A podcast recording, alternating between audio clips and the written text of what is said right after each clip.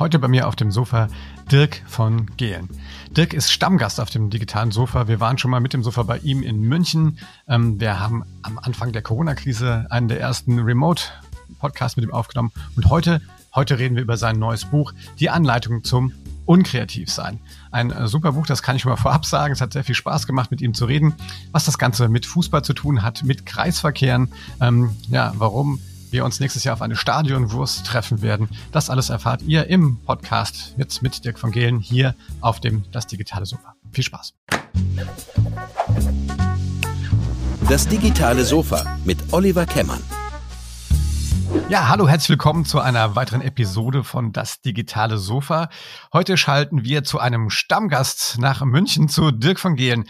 Hallo Dirk, wie geht's dir? Hallo, mir geht's sehr gut. Ich habe ja tatsächlich schon ein, eine coole reingesessen in dieses digitale Sofa hier. Da fühle ich mich sehr wohl. Das ist sehr angenehm. Schön gemütlich, ne? Ja. Absolut. Bist du denn, wir haben uns, ich habe gerade überlegt, also wir haben mal echt auf dem Sofa gesessen, dann haben wir letztes Jahr, als es mit der Pandemie losging, direkt so eine der ersten remoten Aufnahmen gemacht. Äh, da warst du auch noch so auch am gucken, was du so machst. Wie hast du die, äh, die Krise überstanden, die, die Pandemie überstanden? Ähm, digitalisiert habe ich sie überstanden. Ja. Ähm, nee, also muss man ja ehrlich sagen, ich glaube, äh, dass wir alle den Kopf noch oben behalten haben, ist schon eine Leistung. Das war eine besondere Situation, ist es zu Teilen ja heute noch. Und ich ähm, finde, man muss viel mehr kleine Erfolge feiern, äh, sagen, wir haben das total gut hingekriegt. Ähm, und oder wir haben es auch mal nicht hingekriegt, aber wir lernen daraus. Ähm, äh, deswegen, mir geht's okay äh, die Nachwirkungen, die noch alle kommen werden von, von diesem Jahr, 15 Monate eingesperrt sein, die werden wir irgendwie später noch sehen. Die positive Nachwirkung, die, und ich, ich neige immer dann dazu, das Positive eher zu sehen, ist auf jeden Fall, ähm, wir haben einen totalen Digitalisierungsschub. Wir beide reden jetzt hier selbstverständlich. Ich habe ganz viele dienstliche Arbeitskonferenzen, die sonst immer nur äh, face-to-face -face gingen, also an einem Ort, jetzt face-to-face -face virtuell Ganz viel davon ist ein totaler Fortschritt, äh, spart CO2, spart Lebenszeit, spart Reisezeit und ist trotzdem inhaltlich gut. Ähm, nichtsdestotrotz freue ich mich jetzt auch mal wieder Menschen in echt zu treffen. Aber diesen Digitalisierungsschub, ich hoffe, dass wir den erhalten. Ich auch.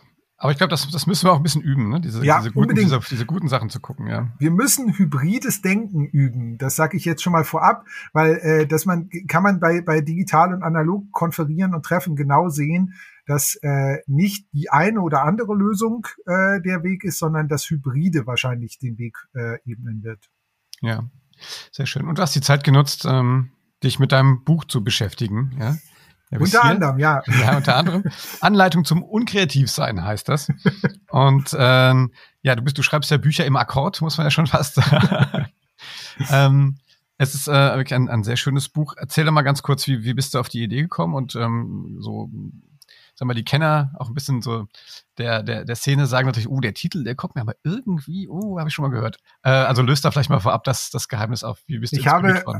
Eines der ersten, äh, eigentlich mein erstes richtiges Buch war Mashup Lob der Kopie.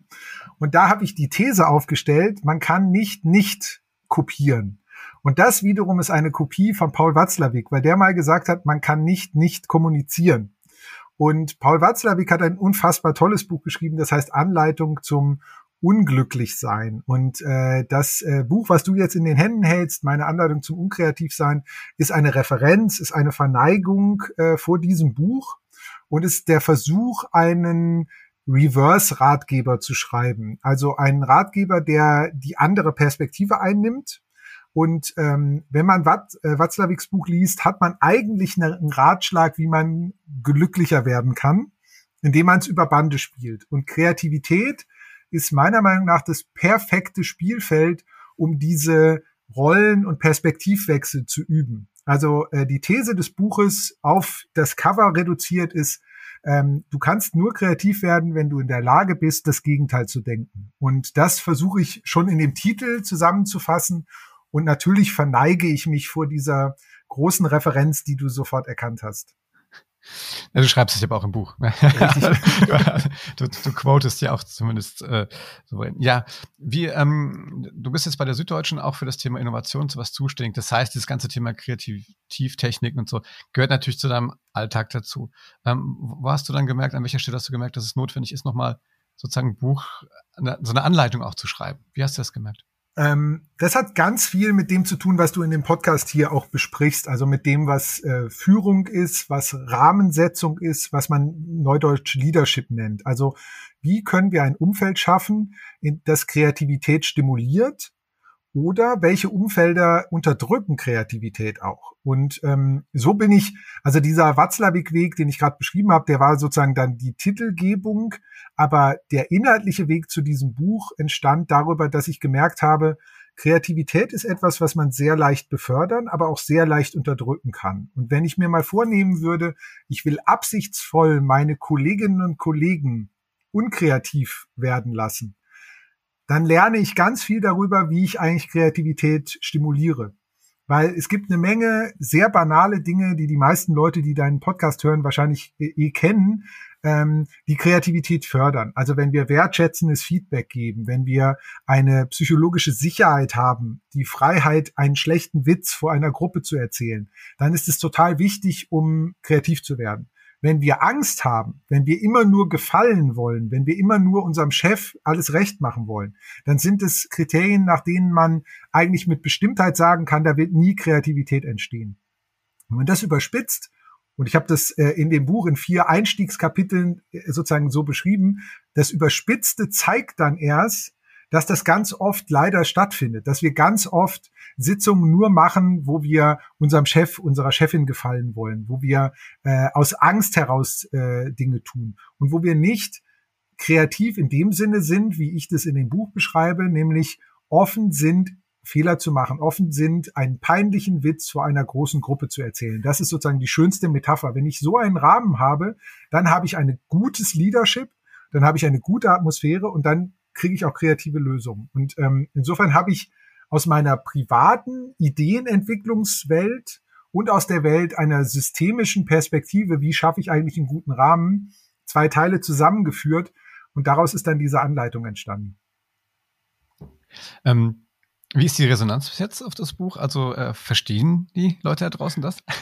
ähm, vielleicht als kleine äh, Backstage-Geschichte. Ich hatte die Idee sehr lange und bin damit zu sehr vielen Verlagen gegangen. Ja. Das vielleicht auch noch eine kleine Geschichte zum Thema Ideen und wie lange Ideen brauchen, bis sie umgesetzt werden. Michael Ende ist mit seinem Jim Knopf und der Lokomotive an elf äh, Stationen hat er Halt gemacht. Also er hat elf Verlage haben das abgelehnt. Ähm, das vergessen wir dann immer nachher, weil wir denken, ja, ja, Michael Ende und so.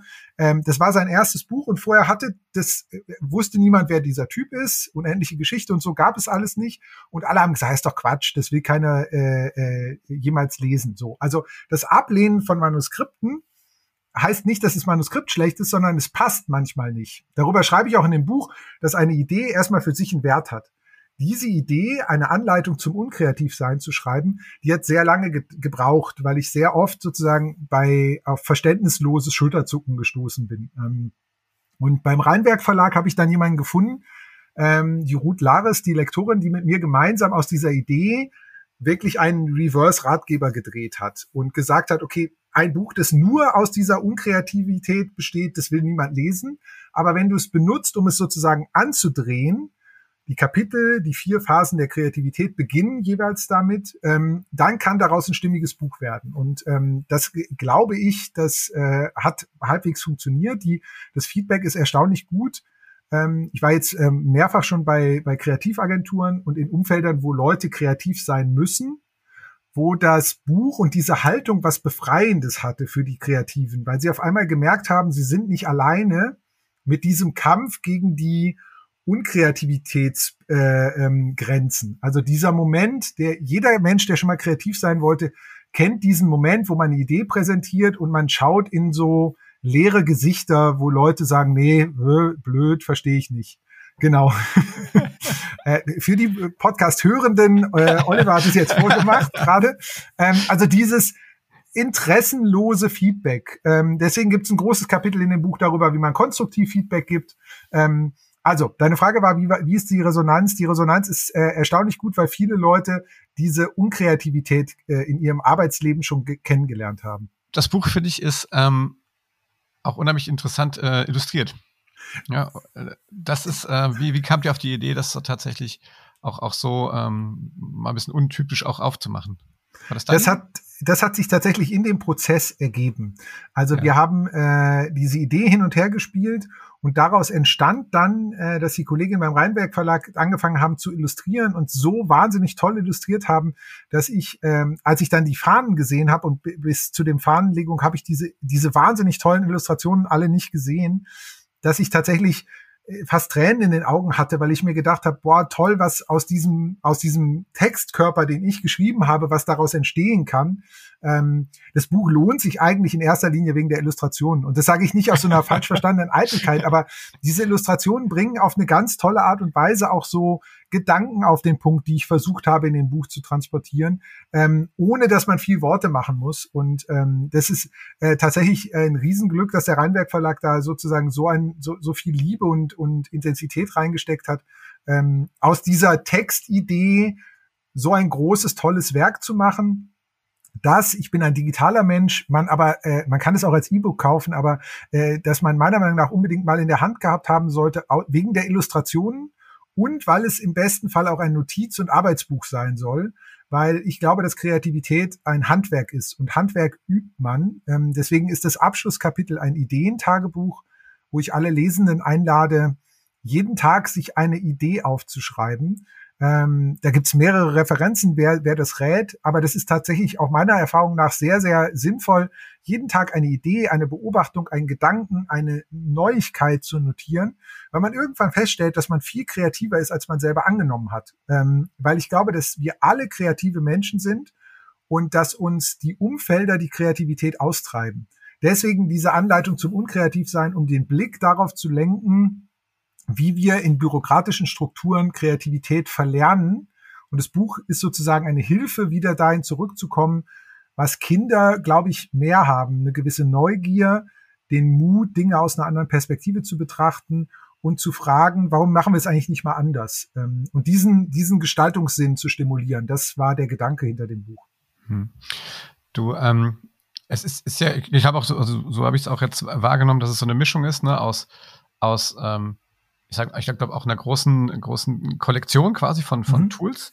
Äh, von finde ich aber was, was ich für mich immer sehr hilfreich finde, auch von, von konkreten Beispielen, ne? dass man auch wirklich mal das nicht einfach nur als, als äh, stumpfe Theorien schreibt, sondern auch mal konkrete Beispiele gibt.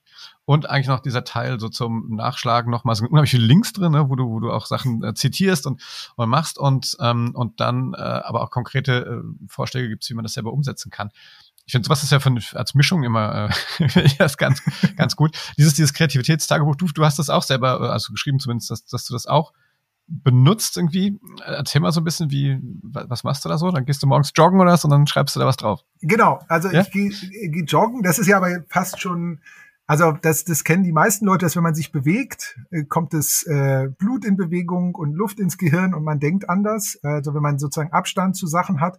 Ich gehe selber viel laufen. Ich erzähle in dem Buch auch, wie ich, wie ich einen Laufnewsletter für die SZ erfunden habe, quasi. Also wie dieser Prozess war. Der Laufnewsletter heißt Minutenmarathon und ich habe die äh, Marathonzahl 42,195, das ist eigentlich Kilometer, habe ich auf Minuten übertragen. Und das ist ein, eine einfache Kreativitätstechnik eigentlich, dass du sozusagen Bezüge veränderst. Ähm, und daraus ist aber was Spannendes entstanden, steht in dem Buch im Detail.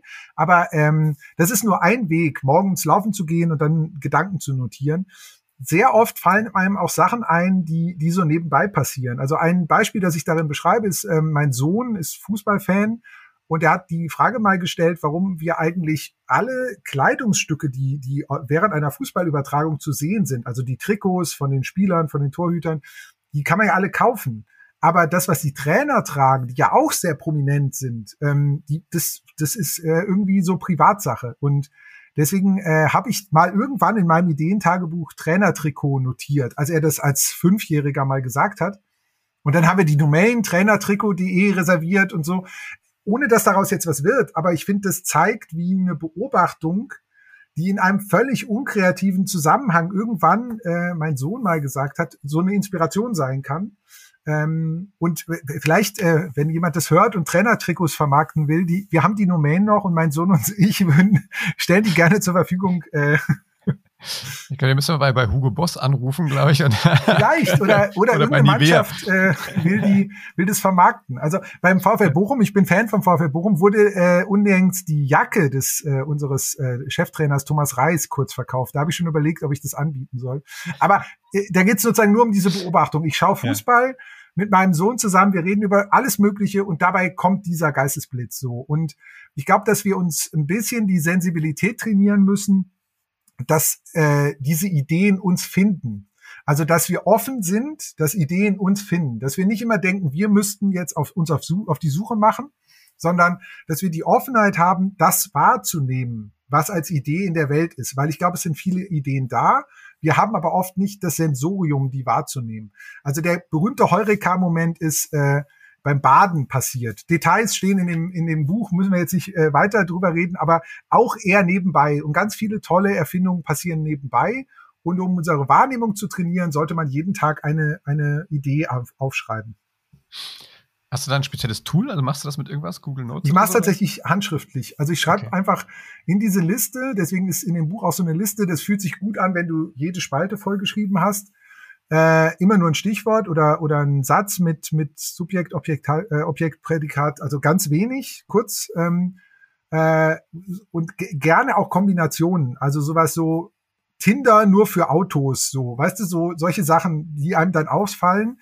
Das ist wahrscheinlich äh, Uber oder Carsharing, aber äh, so, weißt du, wenn man so gerade in der Kombination von Sachen und dann einfach diese beiden Stichworte hinschreiben, ähm, oder ganz oft auch Personen. Also ähm, ich komme jetzt von einem langen Spaziergang mit einem sehr guten Kollegen, die wir, die wir immer gemeinsam so Ideen in die Luft werfen und äh, dann sagt er einfach, diese Idee mit der Person. Und auf einmal kommt was ganz Neues dabei raus und dann schreibe ich mir das einfach nur hin und irgendwie in fünf Monaten kommt es dann nochmal auf und dann denkt man, ach ja, stimmt, das hatten wir ja damals schon. Also Kreativität, wie ich sie in dem Buch beschreibe, ist das Finden von neuen Lösungen und ganz, ganz oft besteht das Finden von neuen Lösen, Lösungen im Rekombinieren von Dingen, die schon da sind. Also von, von Ideen, die man in einen neuen Zusammenhang stellt, aber auch von Personen, die mit anderen Ideen kombiniert werden. Und ähm, daraus kann dann eben was Neues entstehen, was im besten Fall Spaß macht und nützlich ist. Ja. Das war schon wieder bei Memes eigentlich, ne? Es hat ganz viel mit Internetkultur, mit dem Kopieren, ja. mit Memes, mit äh, Rekombination zu tun. Ja, das ja. stimmt. Und das zieht sich so ein bisschen durch meine anderen Bücher. Da hast du schon recht. Ja. Aha. ja. Ähm, du, wir haben ja gesagt, wir wollen das Thema Führung heute mal so ein bisschen ähm, beleuchten. Und ich glaube, also das können wir in, in, dem Podcast eh nicht alles besprechen. Also ich empfehle auch nur, das Buch einfach äh, am besten wirklich physisch zu erwerben. Ich kann es echt nur, nur empfehlen. Vielen ähm, Dank äh, im, im, im Rheinweg Verlag erschienen. Kostet 29 Euro, ne? Finde ich ja, auch fair. Ich, Muss ja. ich ja, für, für ein Sachbuch. ähm, lohnt sich an der Stelle, äh, ist jetzt keine Schleichwerbung, das ist wohlgemeinte Empfehlung. Ähm, aber was, was, was mich halt interessiert ist, ähm, also ich habe das natürlich auch aus den Augen jetzt so einer Führungskraft oder auch als, als Unternehmers gelesen und dann gibt es gewisse Sachen, wo ich sage, okay, klar, die, die Menschen selber müssen Bock auf sowas haben, also als auch, auch äh, Mitarbeitende. Ja, aber was kann ich denn als sozusagen als, äh, als in, in, im Setup bei mir in, in, in der Company, im Team oder sowas, was kann ich tun? Was wären so also drei Tipps von dir, wo du sagst, wie kann man viele Sachen, die du hier äh, beschreibst, wie kann man das fördern? Also von der Haltung her vielleicht auch, aber vom, auch vom, ja. vom Setup. Also ähm, ich glaube, dass die, ähm, ich habe gerade schon ein paar Stichworte gesagt, äh, das, wo ich jetzt direkt anschließen will, wenn man sagt, dass äh, Kreativität im Verbinden oder Rekombinieren von Bestehendem besteht ähm, dann glaube ich, ist eine ganz wichtige Führungsfähigkeit für ein kreatives Umfeld, ähm, ist Neukombinationen zuzulassen. Das klingt jetzt erstmal paradox, weil eine Organisation und die Führung einer Organisation hat immer das zentral wichtigste Ziel, Stabilität und Verfestigung herzustellen. Weil das ist ja der Sinn. Also wir schaffen eine Struktur, damit die Struktur die Organisation hält. Und Kreativität entsteht eigentlich immer aus den Brüchen, die dazwischen stattfinden.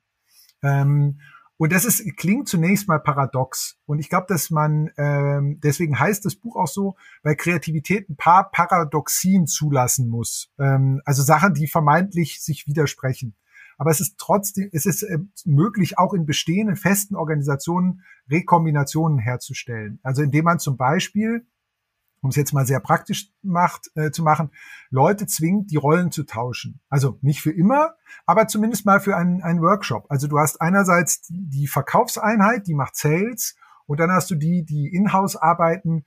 Nehmen wir jetzt mal eine Versicherung, die die Schadensregulierung und sich darum kümmert, wie dieser Versicherungs- oder nehmen wir Kredit ist noch besser, wie der Kreditrahmen funktioniert. Die Sales-Leute sind auf das eine incentiviert und die Leute, die den Kredit geben, eigentlich auf das Gegenteil davon. Also die einen wollen möglichst viel verkaufen, die anderen wollen, dass es möglichst sicher ist. Und ganz oft passiert, wenn du diese Rollen tauschen lässt, ähm, ganz spannender Perspektivwechsel und dann entstehen auf einmal neue Ideen, wenn die Leute die Rolle des anderen einnehmen müssen. Ich habe dafür so einen kleinen Newsletter gemacht, ähm, wo ich die Ideen des Buches an den Buchstaben von Perspektive in elf Folgen äh, gegossen habe, weil ich glaube, dass der zentrale Übungsschritt ist, Perspektiven zu verändern. Also Perspektiven in eine Rekombination zu bringen.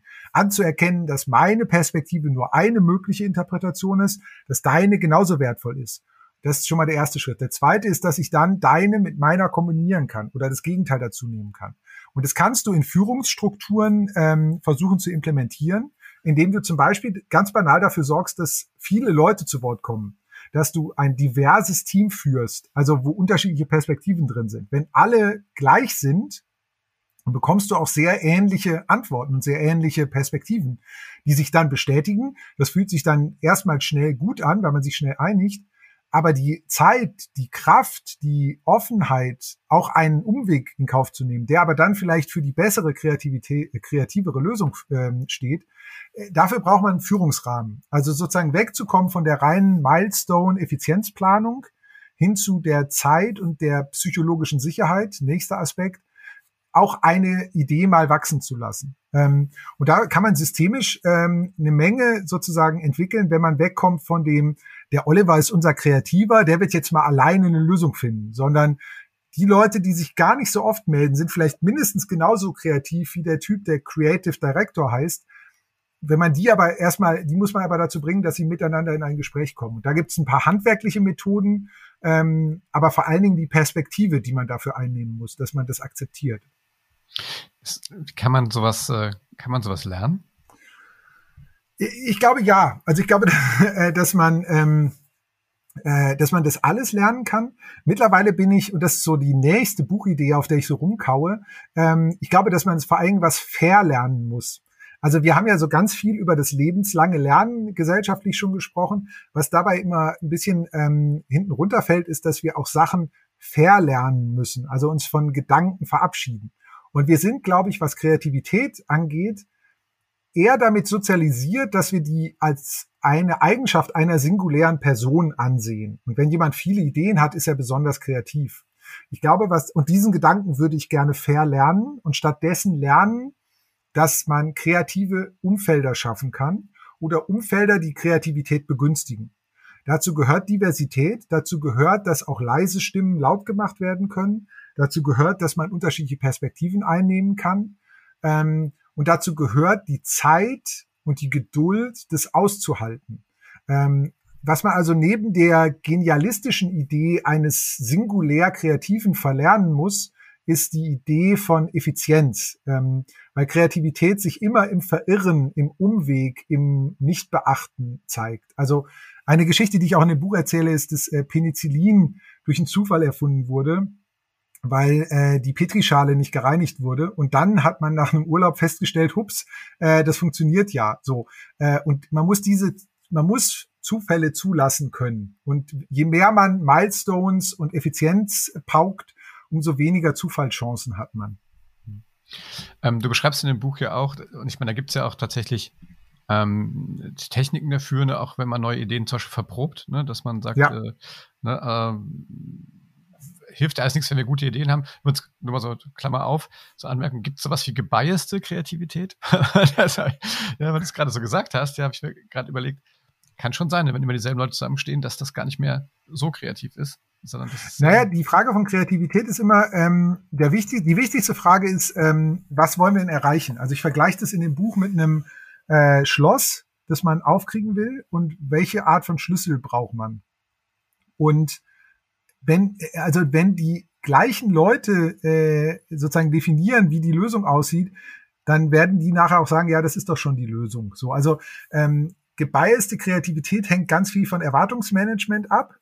und ich äh, verfolge da in dem Buch die Theorie von Simon Sinek, der diese Start with the Why Theorie aufgestellt hat. Also frage dich zuerst, warum du etwas willst, dann ergibt sich das Wie und das Was quasi von alleine. Und ich glaube, dass das Warum immer den, also sozusagen das Schloss definiert, für das man dann nachher den Schlüssel finden soll.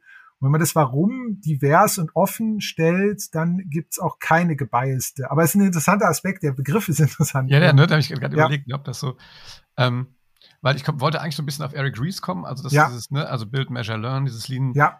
äh, eigentlich ja, Lean Startup, Lean Management, das ist ja eigentlich schon ganz alte äh, äh Technik, ne? Die gibt's ja, glaube ich, wenn ich richtig informiert bin, schon ganz lange in dem Automobilbereich, dass man auch mal dem Kunden zuhört. Das kennt man ja. hier in Deutschland ja nicht so gut. Ne? Ja. das äh, machen wir Marketing ja. Ähm, und ich finde, das ist ja für mich immer so, so, ein, so ein Aspekt, wo man sagt, okay, schaff Strukturen, wo man halt Ideen auch verproben kann. Ne? Um, um dann wirklich sozusagen, die sagen, die Wahrheit liegt auf dem Platz. Ne? Also wenn es funktioniert, ist gut. Ja. Und nicht, weil du glaubst, dass es jetzt super kreativ ist, ja.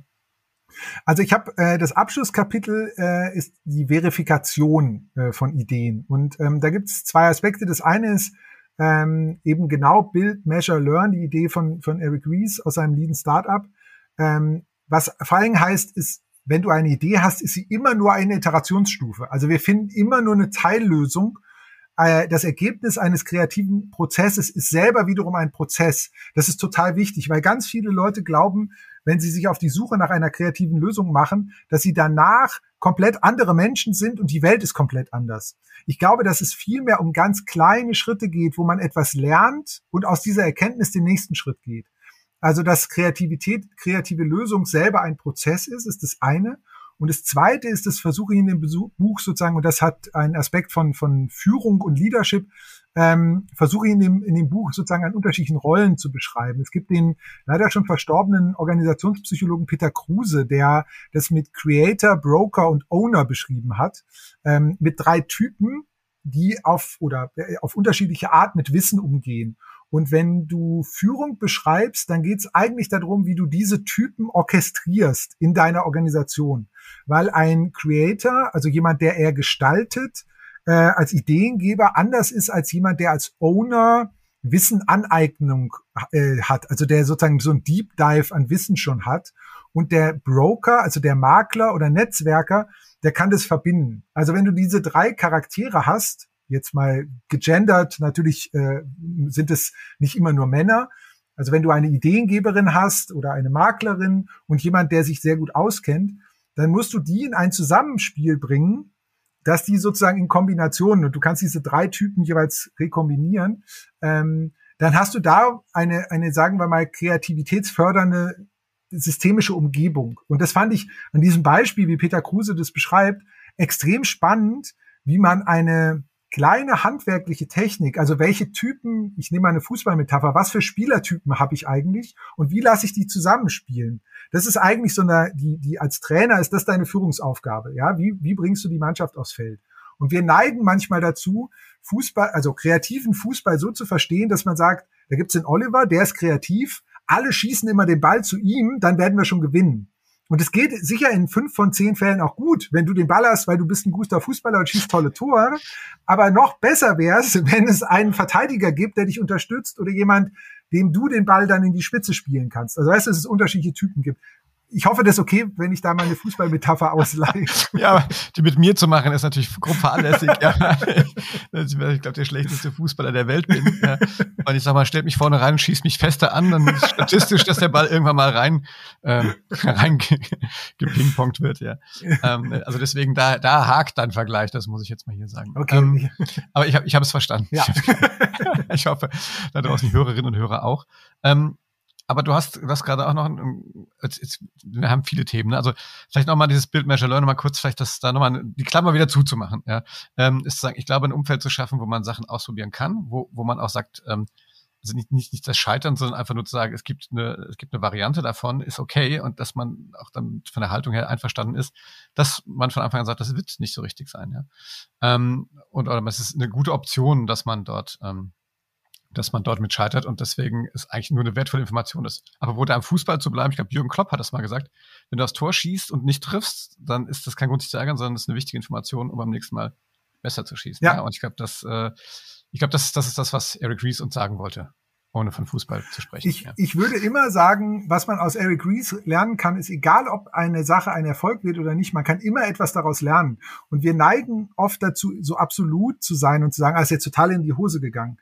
Gerade an den Sachen kann man ja mehr lernen. Dafür haben wir aber selten Gefäße, um das zu lernen und aufzuschreiben. Also ja. ich habe eine Idee, ich probiere die aus und die klappt nicht. Warum hat die nicht geklappt und was an der Idee hat geklappt? Und da, der Zauber da drin ist eigentlich denke kleiner, denke deine Ideen kleiner, denke deine, reduziere deine Probleme auf eine kleinere Einheit. Also äh, du kannst nicht sagen, was im nächsten Jahr ist, aber was in der nächsten Stunde ist vielleicht schon. Also mach es noch kleiner, noch kleiner, noch kleiner, kondensiere das Problem und dann fällt es leichter, auch Lösungen zu finden. Also den Klima, äh, die Klimakrise kann ich nicht lösen. Das ist mir, die ist zu groß. Da fällt mir gerade nichts ein. Also reduziere ich sie, denke sie ganz klein und dann kann ich diese Idee vielleicht irgendwann doch wieder groß machen. Und das ist sozusagen so ein bisschen, ich arbeite in dem Buch ganz viel mit Akronymen. Da gibt es so Akronyme, wie man mit verkleinern, vergrößern, Sachen sozusagen verändern kann. Und es gilt auch für, für Führungsmethoden, weil wir bei Führung immer denken, da muss die gesamte Unternehmensstrategie gelöst werden. Nee, vielleicht müssen wir einfach nur einen Bestandteil davon lösen. Ich habe das in dem Buch äh, illustriert mit dem Kreisverkehr. Ich weiß nicht, ob ihr, mir geht es immer so, wenn man an einen Kreisverkehr kommt, frage ich mich immer, warum funktioniert das eigentlich so viel besser als eine Ampel? Und es liegt an einer kreativen, banalen Idee, dass an einer Ampel wird immer der gesamte Verkehrsfluss gestoppt und weiterfahren lassen. Also es werden immer zehn Autos durchgeschleust an so einer T-Kreuzung. Beim Kreisverkehr wird das Problem immer nur für ein einziges Fahrzeug gelöst gleiches Problemsetting, aber das Problem ist verkleinert worden. Und deswegen glaube ich, funktionieren Kreisverkehre besser. Habe ich noch eine Hypothese, warum die besser funktionieren? Ja. Äh, weil ich glaube, aber passt genau ins Bild. Ähm, ich sage, das hat was mit Verantwortung zu tun. Man, man, ne, das, ist, das ist vertikale gegen horizontale äh, ja. Äh, Kommunikation. Ja. Jeder hat die Verantwortung und dann funktioniert das. Wenn, jeder, ja. wenn ich mich darauf verlasse, dass einer sagt rot und grün, ja. Und das ist in vertikalen Strukturen ganz oft so, dass ich erwarte, mein Chef sagt oder meine Chefin sagt was und äh, dann mache ich das halt so. Und deswegen, wenn ich dagegen Baum fahre, äh, hat die doch gesagt. Ja. Und deswegen glaube ich, also ja. das passt, finde ich, auch bei Kreisverkehren immer gut. Deswegen das ist ein total wichtiger, wichtiger Punkt. Ähm, um das jetzt sozusagen metaphorisch zu beenden, ich habe in dem Bild Kreativität in dem Buch als, als äh, Bild gefasst, Kreativität ist wie eine Ampel, die nie ähm, grün zeigt. Ja. Also es wird dich nie jemand auffordern, dass du jetzt fahren musst, sondern du musst selber die Verantwortung übernehmen und losfahren, wenn nicht mehr rot ist. Aber der, der Punkt ist, äh, den du gerade gemacht hast, ich habe den Kreisverkehr für die Ideenfindung verwendet, mhm. aber der, der Punkt mit vertikaler und horizontaler Verantwortung ist, der ist total gut. Der überträgt genau diesen Gedanken auf, auf Unternehmensstruktur, auf Leadership, auf Führung, auf die Frage von, hast du ein Unternehmen, wo Menschen genau das tun, was, sie, äh, was ihnen gesagt wird, nämlich wenn rot ist, nicht fahren, bei grün fahren. Oder hast du ein Unternehmen, bei dem die Menschen sehen, okay, die Regel ist, wer im, im, im Kreisverkehr fährt, hat immer Vorfahrt. Das heißt, es fährt gerade keiner, also kann ich fahren. Das ist ja sozusagen genau die, ich nutze diese Chance, die sich ergibt. Und die Verantwortung dafür übernehme ich selber. Ähm, das ist, glaube ich, tatsächlich äh, der, der Unterschied zwischen einem, einem sag mal, sehr hierarchisch funktionieren, unkreativen Unternehmen und einem äh, sehr offenen, verantwortungsgetriebenen, kreativen Unternehmen. Mhm. Und ich finde, ne, man muss da überlegen, ich glaube, wenn wir auf Leadership zurückkommen, du musst erstmal äh, unter uns auch den Mut haben, einen Kreisverkehr zu bauen. Ne? Richtig. So, und ich Richtig. glaube, das ist so, äh, und das, das finde ich, ne, weil ich gebe ja Verantwortung an die Teilnehmer ab. Ne, und ähm, die Teilnehmenden. Und, ich glaube, das, das ist, das ist, äh, glaube ich, du hast es eben auch schon mal gesagt, ne, diese, ähm, diese psychologische Sicherheit ne, zu haben. Ne?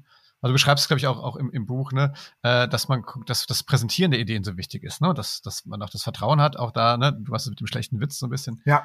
äh, ähm, verglichen, aber ähm, dass ich mich auch traue, auch eine vielleicht abwegige Idee zu präsentieren und das mache ich nur in einem Umfeld, in dem ich mich auch wirklich äh, sicher fühle. Ne? Ja.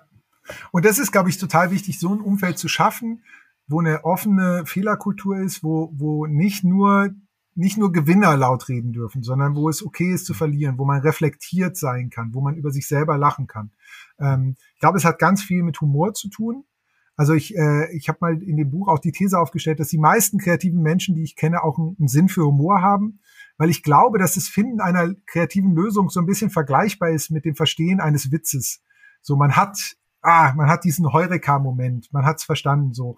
Und wie man automatisch lachen muss, wenn man einen Witz er, sich erschließt, Ähm, so findet man, glaube ich, auch kreative Lösungen. Dafür braucht man aber diese, diese Offenheit, die gerade schon zitiert wurde, einen Witz vor einer Gruppe erzählen zu, zu können. Oder vor einer Gruppe zu singen, so ähm, was ja sofort auch so eine, also wenn wenn eine neue Gruppe da ist und ich zwinge dich jetzt ein Lied zu singen vor allen und du das machst, dann fühlt sich das vielleicht für dich kurz peinlich an, aber danach ist es ja sofort für alle peinlich, die dachten, sie würden jetzt über dich über dich lachen und es entsteht daraus eine Gruppendynamik. Ähm, und äh, da einen Rahmen für zu schaffen das ist eigentlich das, was meiner Meinung nach Leadership ist. Also Menschen in die Lage zu versetzen, ihre Kreativität ausleben zu können und dafür den Rahmen auch zu setzen, also die mhm. Offenheit dafür zu, zu schaffen.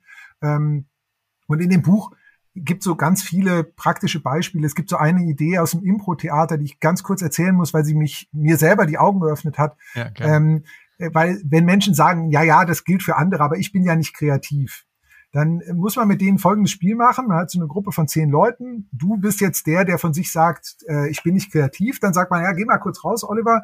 Ähm, wir denken uns hier eine Geschichte aus und du kommst wieder rein und wir dürfen nur Ja oder Nein sagen. Und die Geschichte handelt von einem Mann, der in Mainz lebt. Fertig, so.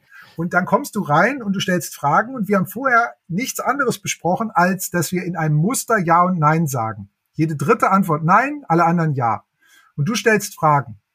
Und daraus ergibt sich automatisch eine Geschichte. Und diese Geschichte hat sich wer ausgedacht? Die Person, die gedacht hat, sie wäre nicht kreativ, nämlich du. Ja. Du hast sie nur nicht ausgedacht in der Form, wie man eine Geschichte sich ausdenkt als, als Leistung, sondern du hast sie dir rückerschlossen. Und das meine ich, in dem Buch schreibe ich davon, dass wir offen sein müssen, uns von Ideen finden zu lassen. Also die Idee findet mich.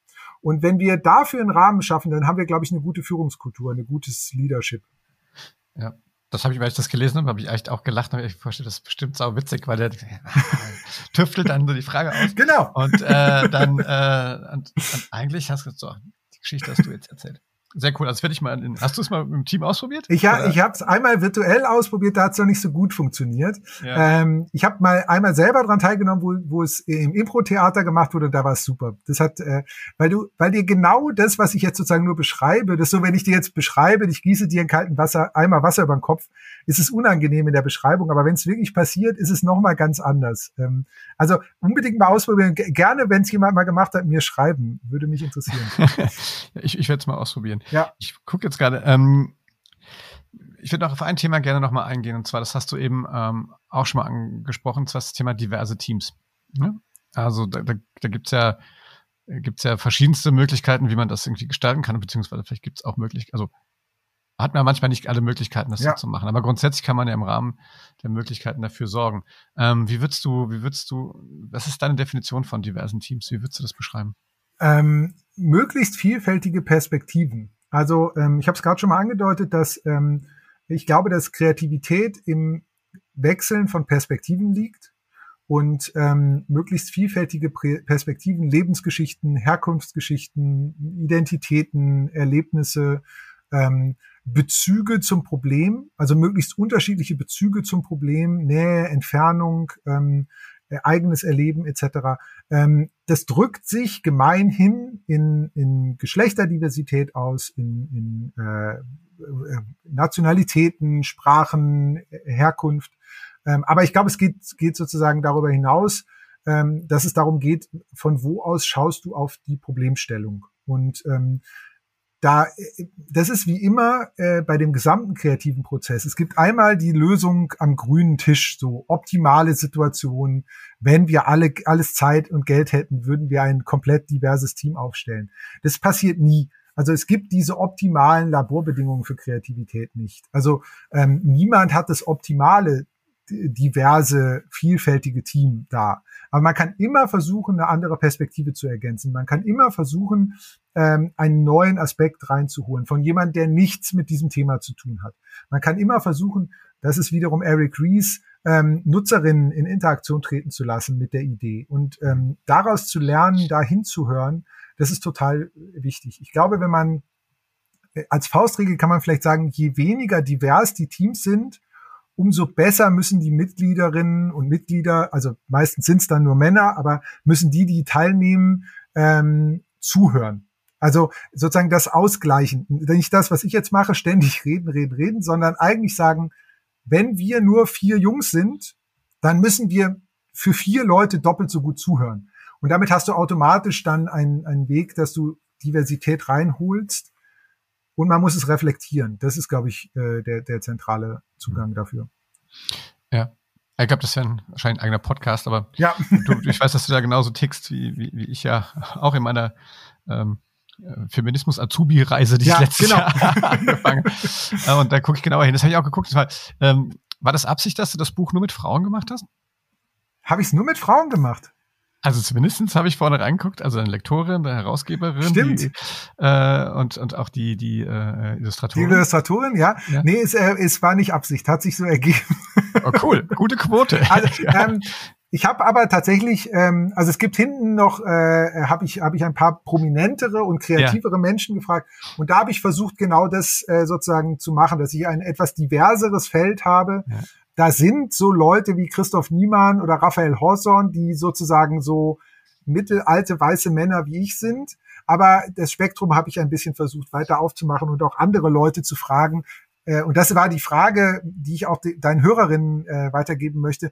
Was ist dein bester Tipp, um unkreativ zu sein? Und äh, das ist tatsächlich ein schönes Spiel, weil man damit merkt, wo man sich selber blockiert. Ähm, also welche, welche Methoden wendet man an, um selber bei sich selber Kreativität zu unterdrücken? Ja, ähm, das ist doch ein schöner Aufruf. Das können wir doch mal jetzt hier ja. unten irgendwie äh, irgendwo, irgendwo, wo wir es jetzt auch mal posten, in den Kommentaren sammeln.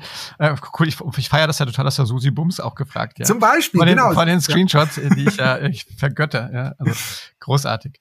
Ähm, ja, ähm, mein Lieber, wenn du jetzt mal so ein, so ein Resümee ziehst, ähm, was würdest du sagen? Was ist ähm, das, das, für wen ist das Buch gut geeignet? Wer, wer soll es lesen? Ähm, was würdest du beim nächsten Mal, apropos, ja, ja? MVP, äh, was würdest du vielleicht, was würdest du vielleicht beim nächsten Mal anders machen? Irgendwie, ähm, wie guckst du da drauf?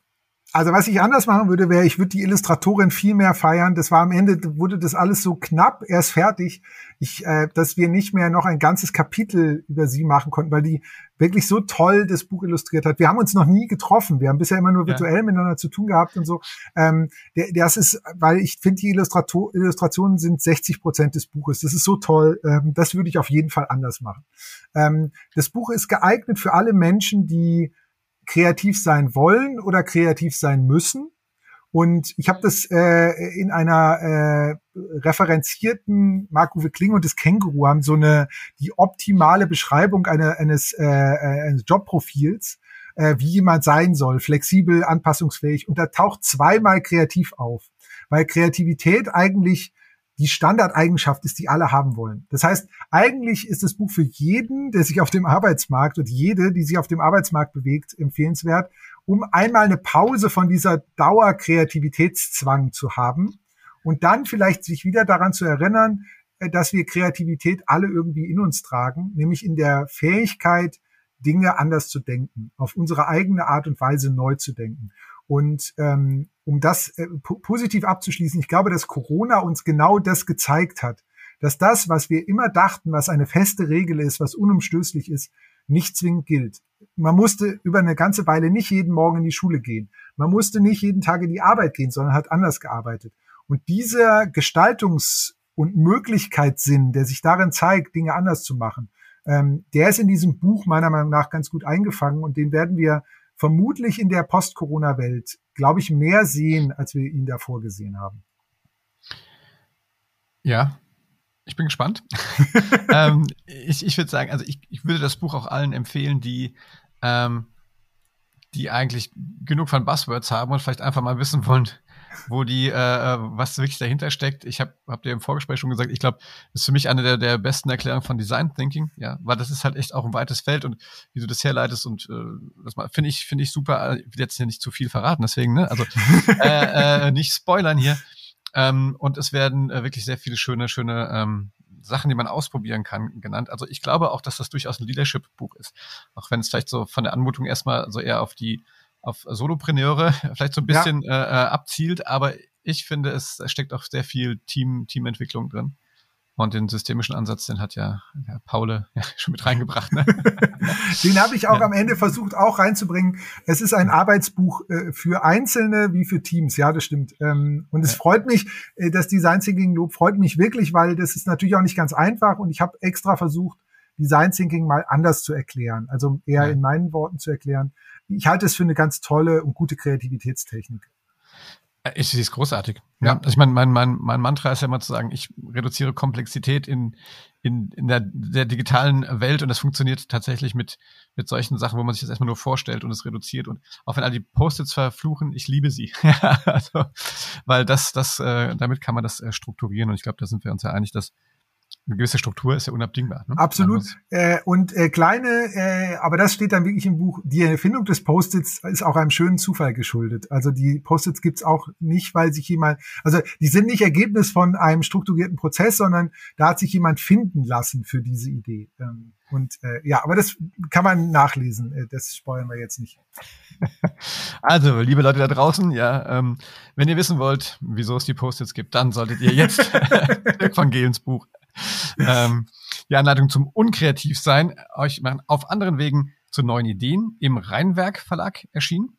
Ja, kostet 29,90 im guten Fachhandel am besten bei euch um die Ecke. Support your local dealer. Ähm, unbedingt anschaffen, durcharbeiten, viele Post-its dran kleben. Und ähm, wenn jemand das jetzt gehört hat, was ich total gerne mache, weil ich es jetzt ein paar Mal gemacht habe, ja. wenn jemand eine Agentur hat oder eine, eine Studienklasse oder so, ich komme auch mal zu Besuch, virtuell oder bald auch wieder äh, nicht virtuell, wenn man darüber reden will, das, ich habe so viel gelernt. Manchmal ist es ja interessant für, für einen Kreis von kreativen Menschen, einen externen Input zu haben. Also äh, äh, Buch kaufen, mich einladen, freue ich mich auch. Aber äh, erstmal dir vielen Dank, dass ich hier so ausführlich äh, auf dem Sofa Platz nehmen durfte und äh, aus dem Buch äh, rezitieren durfte. Vielen Dank. Sehr gerne. Es war mir eine Ehre, dass du dir die Zeit genommen hast. Und ähm, ja, also dann müsst ihr in diesem Rhythmus ja bleiben. Das heißt dann äh, nächstes Mal dann wieder in echt. Zufällig habe ich ja eine Agentur. Ja, da sehr gerne vorbei. Das äh, mache ich sehr gerne. Äh, äh, ich wollte ohnehin immer mal nach Mainz wiederkommen. Das ist ja Wobei eine jetzt, wahnsinnig schöne Stadt. Auf, Jetzt, danke, jetzt hast du ja. aber die Steilvorlage gespielt. du, vielleicht nächstes Jahr ja beim Fußball. Weiß nicht, wer so alles aufgestiegen ist, aber also äh, sehr gerne, das jetzt sozusagen für alle, der, ich bin Fan vom VfL Bochum und wir dürfen nächstes Jahr endlich mal wieder nach Mainz fahren. Und ich bin sehr glücklich, dass wir nicht zusammen in der zweiten Liga spielen, sondern da, wo beide Vereine hingehören in der ersten. Sehr schön. Also dann werde ich dich, äh, da geht die erste, erste Feuerknacker hier bei uns im Stadion, geht auf mich. ja. Und äh, ich freue mich, wenn wir uns äh, tatsächlich in welchem Kontext immer wiedersehen. Dir viel Erfolg mit deinem Buch, äh, Anleitung zum Unkreativsein von Dirk von Gehlen ähm, ein Must-Read an dieser Stelle. Bleibt gesund zu Hause. Wenn es euch gefallen hat, dann gebt uns einen Daumen hoch, fünf Sterne bei Apple Podcasts, empfehlt uns, teilt uns, abonniert uns. Und ähm, ja, Dirk, schöne Grüße nach München und äh, eine, einen schönen Restsommer und hauptsächlich äh, Gesundheit. Bleibt gesund. Vielen Dank, Oliver, für die Einladung. Alles Gute. Auf bald. Bis dann. Tschüss.